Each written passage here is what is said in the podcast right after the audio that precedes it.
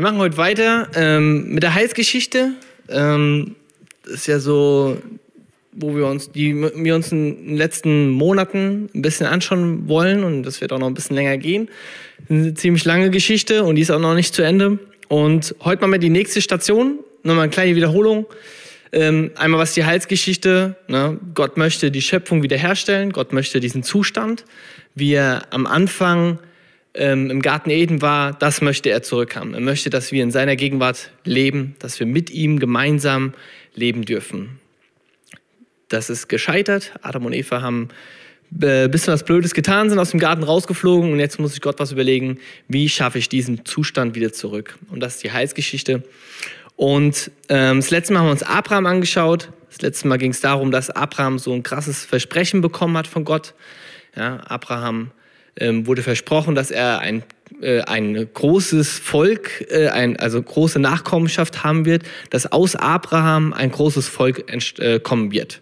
Wir wissen, dass das Israel ist, aber Abraham hat mit knapp 100 Jahren seinen Sohn bekommen, ähm, aus dem Israel entstanden ist. Also quasi Isaak war so die erste Person des äh, Volk Israel dann. Genau, bevor wir weitermachen, würde ich gerne noch ähm, zu Anfang beten. Jesus, ich danke dir für die Zeit, ich danke dir für, für dein Wort, ich danke dir für, dass du durch dein Wort sprichst, dass es nicht irgendwie nur so ein Floskel ist, wie wir reden, sondern dass das ähm, wirklich so ist, dass wir dich erleben dürfen, dich entdecken dürfen in deinem Wort. Und das wollen wir auch heute Abend tun. Wir wollen uns Mose anschauen, wir wollen die Story ähm, mit Israel anschauen, ähm, was du mit ihnen vorhast. Und ähm, ich bete dich einfach darum, dass du uns ruhig machst, dass wir ähm, ja, einfach alles ablegen dürfen, was ähm, wir von der Woche mitgenommen haben. Ja, und einfach de deine Stimme hören. Jesus, ich bitte dich darum, dass du uns auch begegnest in der Zeit jetzt, wo wir ähm, ja, dich suchen und dich ähm, besser kennenlernen wollen. Amen. Genau. Abraham hat mit knapp 100 Jahren seinen Sohn bekommen. Und Gott hat Abraham auch gesagt, dass aus ihm ein Volk entstammen, also äh, kommen wird, entstehen wird, Israel. Und Gott hat ähm, Abraham versprochen, dass alle Völker ähm, auf, durch dieses Volk gesegnet werden. 1. Mose 12, Vers 3, alle Völker der Erde werden durch dich gesegnet werden. Also durch das Volk Israel sollen alle Völker gesegnet werden. Ich wiederhole das, weil das sehr wichtig ist, weil ähm, der Abraham-Bund und der ähm, Sinai-Bund, werdet ihr gleich sehen, ein bisschen zusammenspielen. Gott hat ihm gesagt, dass alle Völker der Erde durch ihn, also durch das Volk Israel, gesegnet werden. Und das Volk, das aus Abraham entstehen soll, soll ein Beispielvolk Gottes sein. Ein Beispiel, wie Gott diesen Zustand wiederherstellen möchte. Also ein Beispiel dafür, wie Gott seine Heilsgeschichte durch, also nicht Heilsgeschichte ist ja der Weg, sondern wie er dieses Ziel erreichen möchte, ähm, uns Menschen zu erlösen. Und dieses Volk Israel soll ein Beispielvolk sein, wie Gott das machen möchte.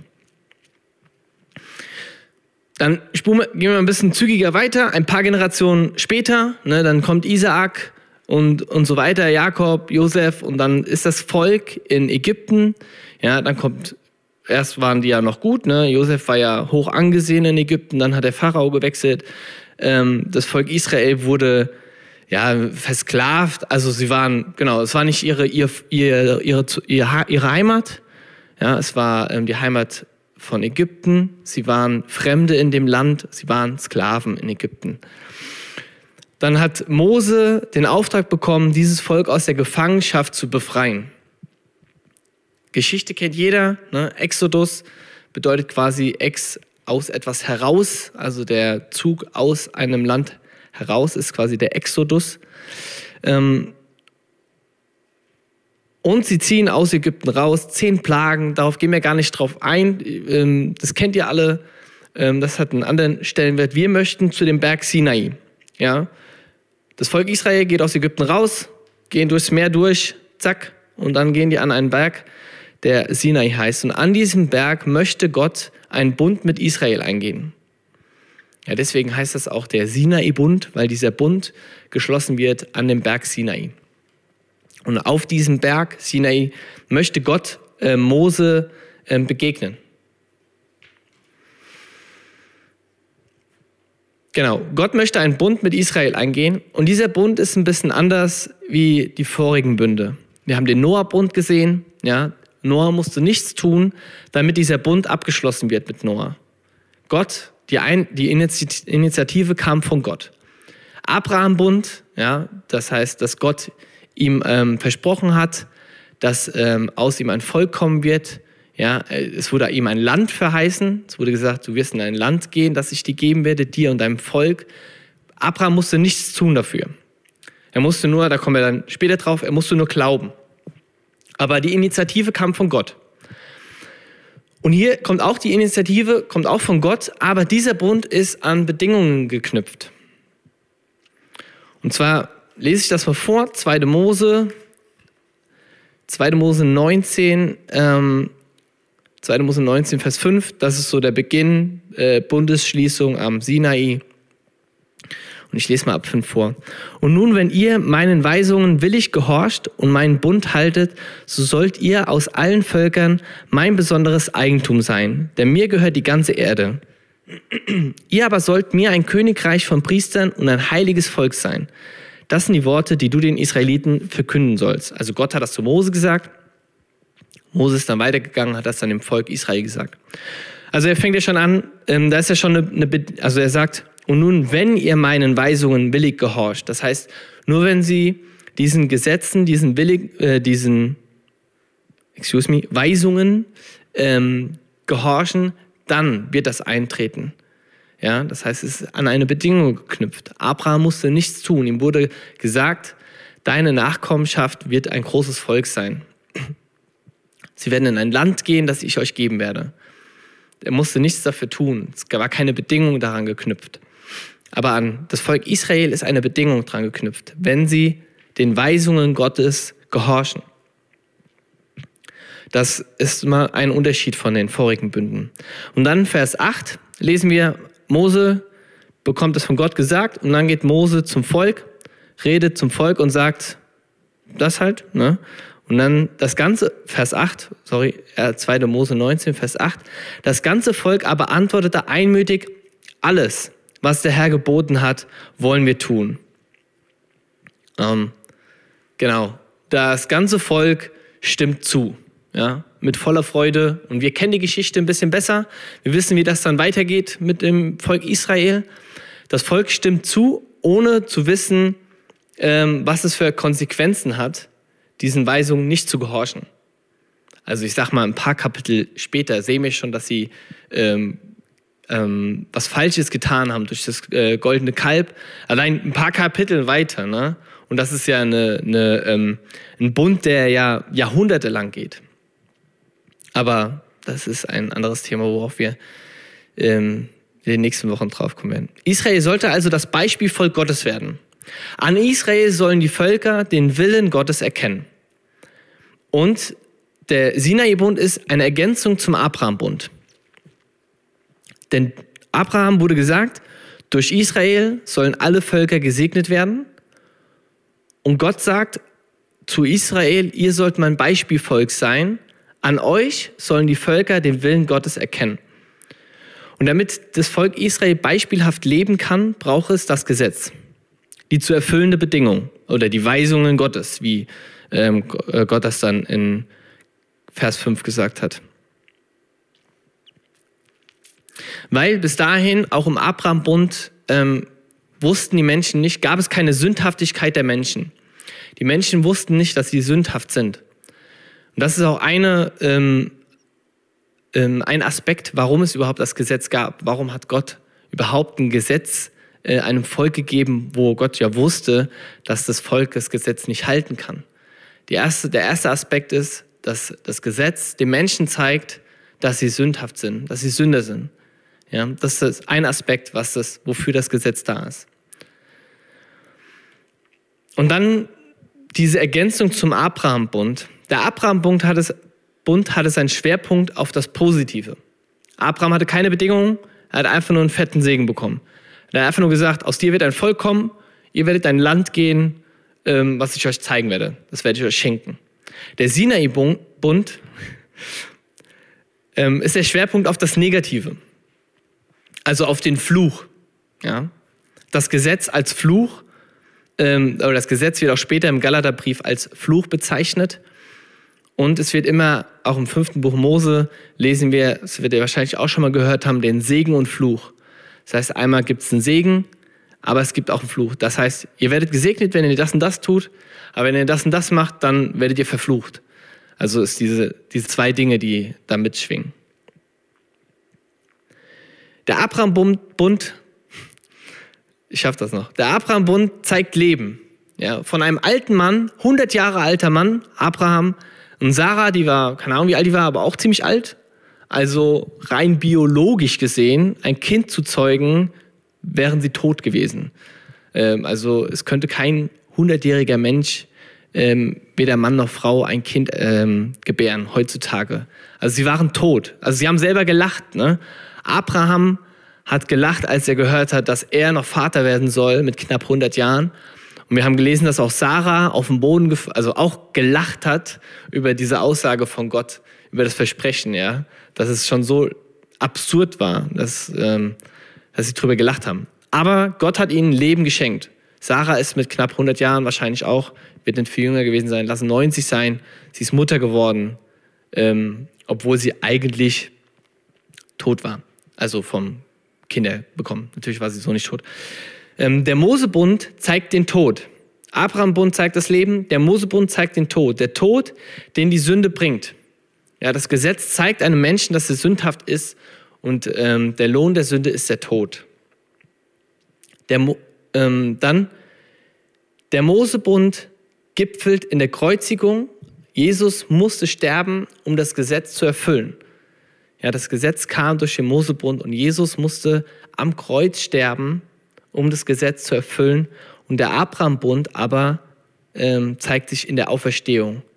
Und jetzt gerade so ein paar, so vier Wochen vor Ostern, ist auch passend, ne? Das Gesetz ist Karfreitag warum Jesus auf die Erde gekommen ist. Er musste das Gesetz erfüllen, damit wir gerecht sind vor Gott. Und die Verheißung ja, zu diesem Volk, zu diesem Land ähm, ist Ostersonntag. Aber jetzt habe hab ich den äh, Sinai-Bund ein bisschen schlecht geredet auch. Dieses mosaische Gesetz ein bisschen schlecht geredet. Aber beides gehört zusammen. Ja, das Gesetz war notwendig. Und Gott hat jahrhundertelang das Wort Glaube in die Heilsgeschichte gerufen. Ne? Bei Abraham angefangen. Abraham musste glauben. Das ist das, was auch, ihm auch im, im Hebräerbrief, ähm, womit er so gelobt wird. Deswegen ist er ein Glaubensheld, weil er geglaubt hat. Ne? Er ist gegangen, Gott hat zu ihm gesagt, nimm deine Sachen, verlass deine Familie und geh in das Land, das ich dir zeige. Das hat er aus Glauben getan. Und Gott hat jahrhundertelang Glaube in die Heilsgeschichte gerufen. Und dann spricht er jahrhundertelang nach dem Sinai-Bund, der jetzt kommt, danach spricht er jahrhundertelang das Wort Buße in die Heilsgeschichte. Zu erkennen, ich bin ein Sünder, ich, hab, ähm, ich bin ein sündhafter Mensch. Und das ist der Sinn auch des mosaischen Gesetzes, also mosaisch, das Gesetz von Mose, mosaische Gesetz, Erkenntnis, dass wir Sünder sind und Buße tun müssen. Die beiden Dinge, einmal Glaube und einmal Buße. Und das ist auch das, was Jesus in Markus 1, Vers 15 sagt, sein Auftrag. Ja, er ist rumgegangen und hat, hat ähm, verkündet, was hat er verkündet? Er hat gesagt, tut Buße und glaubt an das Evangelium. Die beiden Dinge. Damit schließt, durch diese Aussage, durch Jesus, schließt er ähm, diese beide zu einer erlösenden Einheit. Buße und Glaube, die beiden notwendig sind zur Erlösung. Ja, ich muss glauben, aber ich muss auch Buße tun.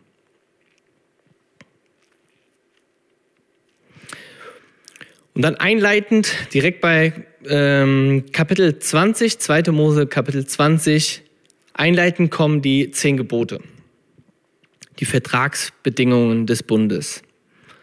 Ja, damit ist es quasi die zehn Gebote sind so die Einleitung von den Gesetzen. Ja, nach dem ähm, nach den zehn Geboten, Kapitel 20, dann kommen lauter Gesetze, dann kommt das Buch Levitikus, ähm, das Gesetzbuch, dritte Buch Mose, wer das schon mal gelesen hat, kommen die ganzen Vorschriften und Gesetze. Aber die Einleitung sind die zehn Gebote. Und die zehn Gebote sind aufgeteilt in zwei Beziehungsbereiche, in denen das Volk Israel ein Beispiel sein soll. Und die erste Hälfte der Gebote handelt über die Beziehung zu Gott. Erste Gebot, du sollst keine anderen Götter haben neben mir. Zweite Gebot, du sollst dir kein Bildnis machen. Dritte Gebot, du sollst den Namen des Herrn, deines Gottes, nicht missbrauchen. Und vierte Gebot, gedenke des Sabbattage und heilige ihn. Die ersten vier Gebote drehen sich darum, wie ich meine Beziehung zu Gott lebe. Die zweite Hälfte, ab, Vers 5, ab fünften Gebot, dreht sich darum, um die Beziehung zu meinen Menschen, zu meinen, zu meinen Mitmenschen. Das fünfte Gebot, du sollst deinen Vater und deine Mutter ehren. Sechste Gebot, du sollst nicht töten. Siebte Gebot, du sollst nicht Ehe brechen. Achte Gebot, du sollst nicht stehlen. Neunte Gebot, du sollst nicht falsch Zeugnis reden.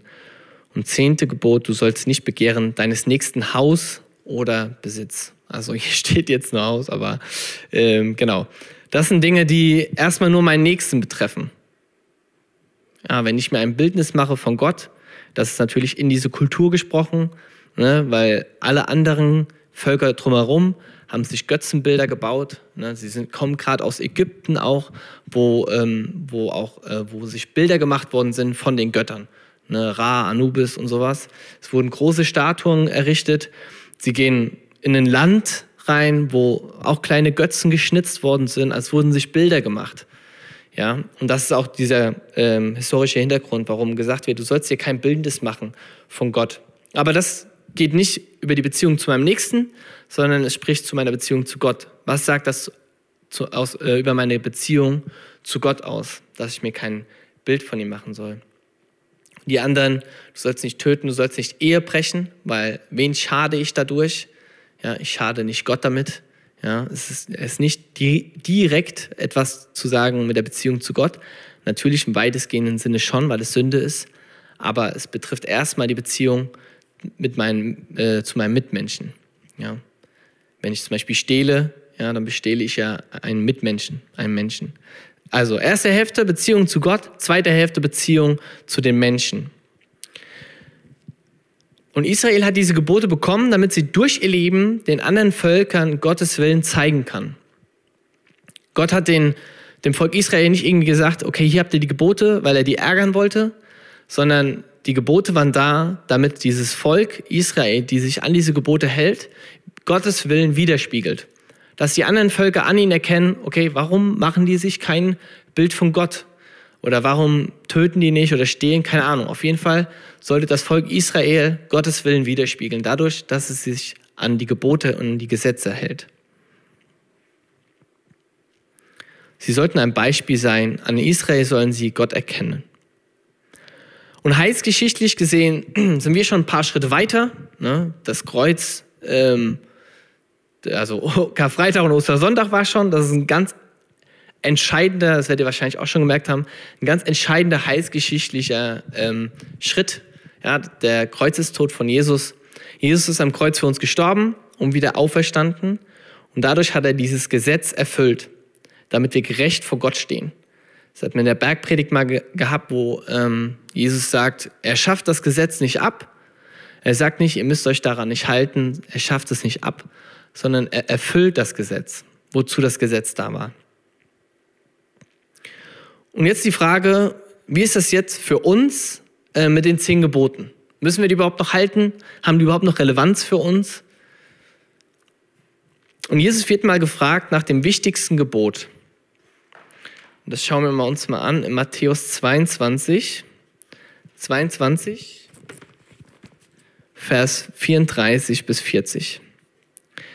Als aber die Pharisäer vernahmen, dass er die Sadduzäer zum Schweigen gebracht hatte, versammelten sie sich um ihn und einer von ihnen, ein Gesetzesgelehrter, versuchte ihn mit der Frage, Meister, welches ist das größte Gebot im Gesetz? Und Jesus antwortete ihm, du sollst den Herrn, deinen Gott lieben, mit deinem ganzen Herzen und mit deiner ganzen Seele und mit, mit deinem ganzen Denken. Dies ist das erste und größte Gebot. Ein zweites aber steht ihm gleich. Du sollst deinen Nächsten lieben wie dich selbst. In diesen beiden Geboten hängt das ganze Gesetz und die Propheten.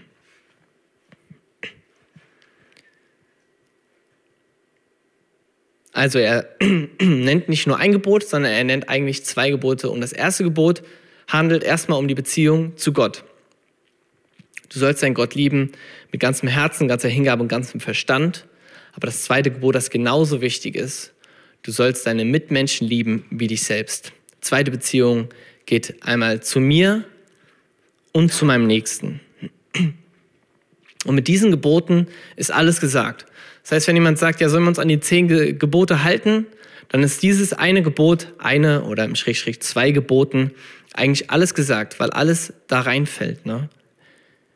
Ähm, liebe deine Mitmenschen wie dich selbst, dann brauche ich mich nicht zu fragen, ja, darf ich jetzt stehlen, darf ich Ehe brechen, darf ich töten, damit ähm, die Frage muss ich mir gar nicht stellen, wenn ich sage, ich liebe meine Mitmenschen wie mich selbst.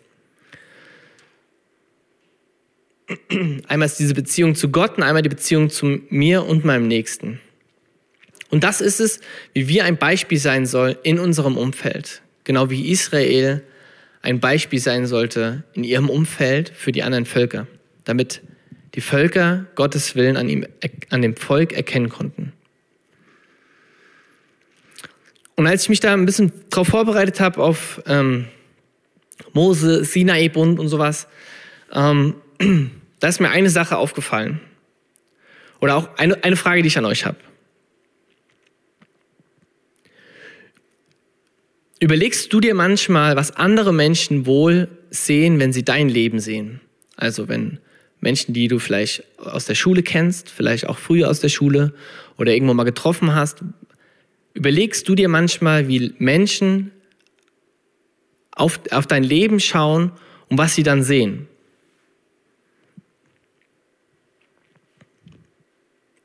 Zum Beispiel deine Leidenschaft, dein Können oder dein Stil.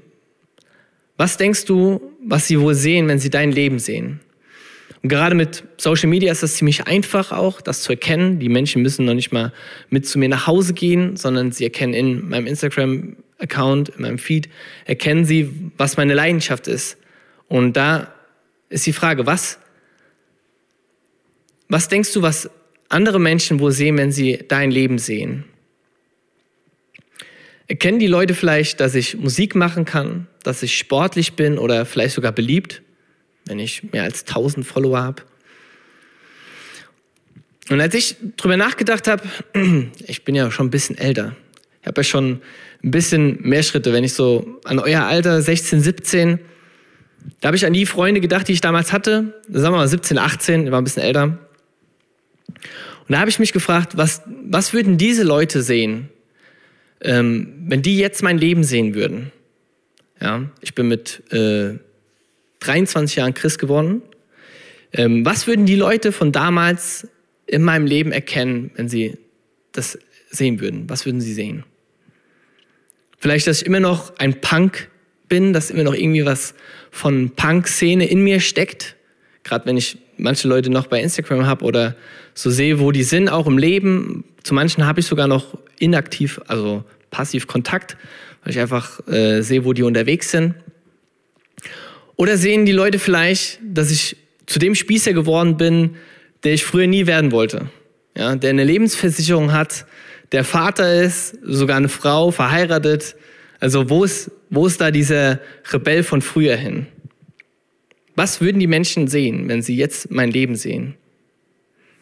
Ich habe mir darüber wirklich Gedanken gemacht. Aber wisst ihr, was ich mir wünsche, als ich darüber nachgedacht habe, habe ich mir nur gedacht, ich wünsche mir, dass die Leute mein Leben sehen und in meinem Leben, an meinem Leben, wie ich lebe, Gott erkennen. Dass ich mit meinem Leben ein Beispiel sein kann, ja, mit was ich mich identifiziere, wie ich ein Ehemann bin, wie ich Vater bin, wie ich mit Finanzen umgehe, wie ich, ja, wie ich mit meinem Nächsten umgehe. Dass sie daran erkennen, ähm, dass Gott in mir ist. Ich wünsche mir, dass sie erkennen, dass ich nach Gottes Willen lebe, mit seiner Liebe und Gnade erfüllt bin, weil ich mit meinem ganzen Herzen, ganzer Hingabe und mit meinem ganzen Verstand ähm, ihn liebe. Und ich will nicht, dass sie sehen oder dass ich mich irgendwie identifizieren muss, wie, wie gut ich Musik mache, wie viel Punk noch in mir schlummert und wie krass ich noch Skateboard fahren kann. Das will ich gar nicht, dass, dass sie das irgendwie erkennen. Auch wenn ich äh, ja nicht so schlecht bin auf dem Skateboard. Aber ich möchte, dass sie mein Leben sehen und das Einzige, was sie erkennen, das Einzige, was mich ausmacht, was erkennbar ist in meinem Leben, ist, dass, dass sie Gott sehen, dass ich lebe nach Gottes Willen, dass ich ein Beispiel bin, wie Israel ähm, ein Beispielvolk war. Und jetzt die Frage nochmal zu dir. Ähm, wenn Leute auf dein Leben schauen, was sollen sie sehen? Wir haben darauf einen großen Einfluss auch, was sie sehen sollen. Bist du, bist du ein Beispiel für Gottes Größe, ein Beispiel für seine Liebe und Gnade? Oder versuchst du noch ein Leben aufzubauen, welches irgendwie imposant äh, aussieht? Das ist ja auch irgendwie so dieser Druck, in dem man in der momentanen Gesellschaft lebt. Man muss irgendwas zeigen, man muss irgendwas darstellen. Ja. Womit identifizierst du dich? Und was sieht man, wenn man auf deinen Lebensfeed schaut? Was möchtest du, was andere an deinem Leben erkennen? Und was macht dein Leben wirklich aus?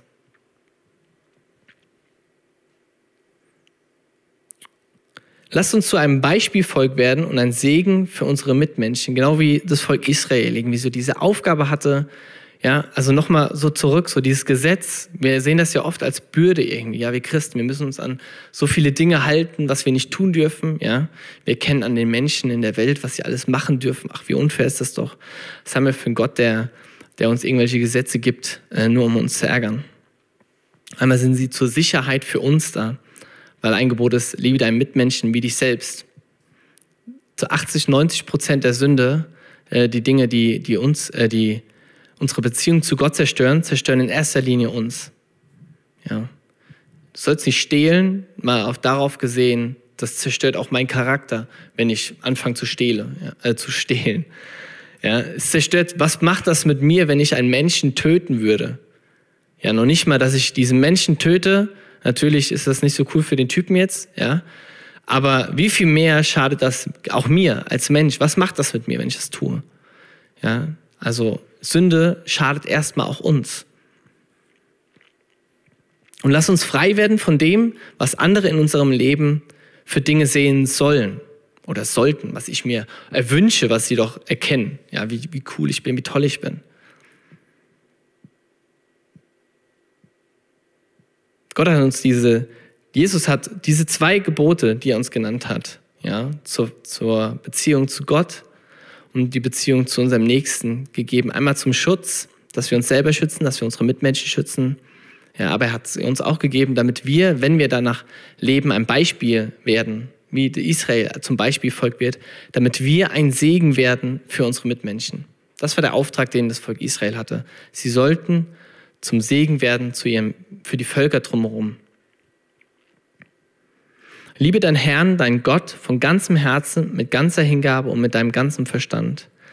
Und dann liebe deine Mitmenschen wie dich selbst und sei ein Beispiel für Gottes Herrlichkeit. Ja, ich möchte noch beten. Jesus, dafür bete ich. Ich bete dafür, dass du, ähm, ja, dass wir zum, zum Beispiel werden, dass wir wie Israel zu deinem Beispielvolk wurde, dass wir einfach zu einem Beispielvolk werden, dass wir ähm, ja, nach deinen Weisungen leben. Nicht irgendwie, weil du das ähm, willst, weil du irgendwie uns das Leben versauen willst und den Spaß wegnehmen möchtest, sondern weil es uns gut tut, weil es uns schützt, weil es deine Herrlichkeit zeigt, weil es auch deinen Willen zeigt, wie du dir vorgestellt hast, wie wir leben sollen, wie du es dir auch vorstellst, wie es am Schluss sein wird, wenn wir in deiner Herrlichkeit sind.